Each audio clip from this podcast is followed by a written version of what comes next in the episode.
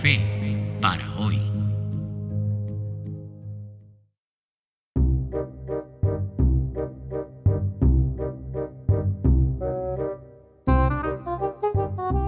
Nos sentimos estresados. Llegamos a casa y queremos mirar una película o nuestras redes hasta no poder en vez de descansar. Queremos salir de una relación que nos hizo mucho daño y lo hacemos yendo a una relación peor. Estamos muy preocupados por agradarle a gente a la que no les interesamos, pero descuidamos la relación con aquellos que sí son importantes y a los que sí les interesamos. Tenemos mucha sed y tomamos refrescos, sodas, gaseosas que nos dan más sed en vez de tomar agua.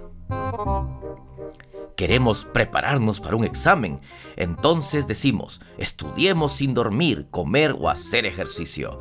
¡Qué buena idea! No leemos la Biblia porque es un libro pasado.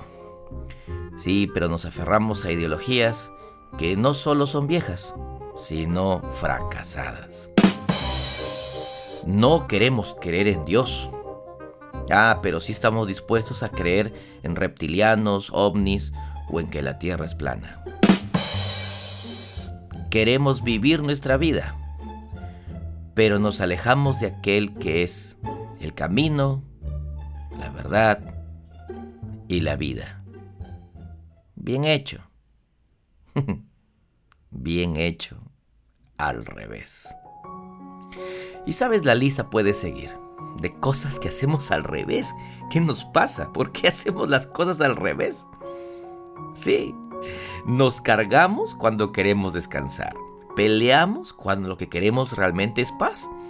Nos lastimamos cuando lo que queríamos era vivir.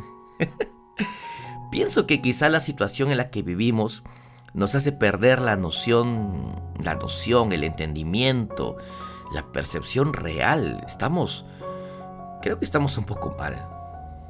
Pero sabes, tranquilo, tranquila. Aquí está Dios. Y Él te dice algo precioso, precioso. El Salmo 32.8 dice así, Te haré entender y te enseñaré el camino en el que debes andar, porque sobre ti fijaré mis ojos. ¿Sabes? Deja que Él te dirija mejor. sí. Y así dejaremos de caminar al revés y podremos andar por el camino que Él nos muestra. Recuerda, Él tiene sus ojos fijos sobre ti. Así que no dudes, ve ahora mismo a Él. Él no te fallará, Él nunca falla.